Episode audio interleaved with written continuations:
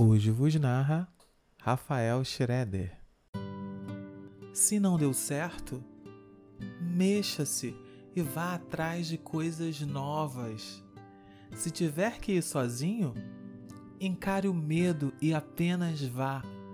Se a vida cobrou, não dê bobeira e aproveite para viver essas experiências enquanto ainda há tempo para errar.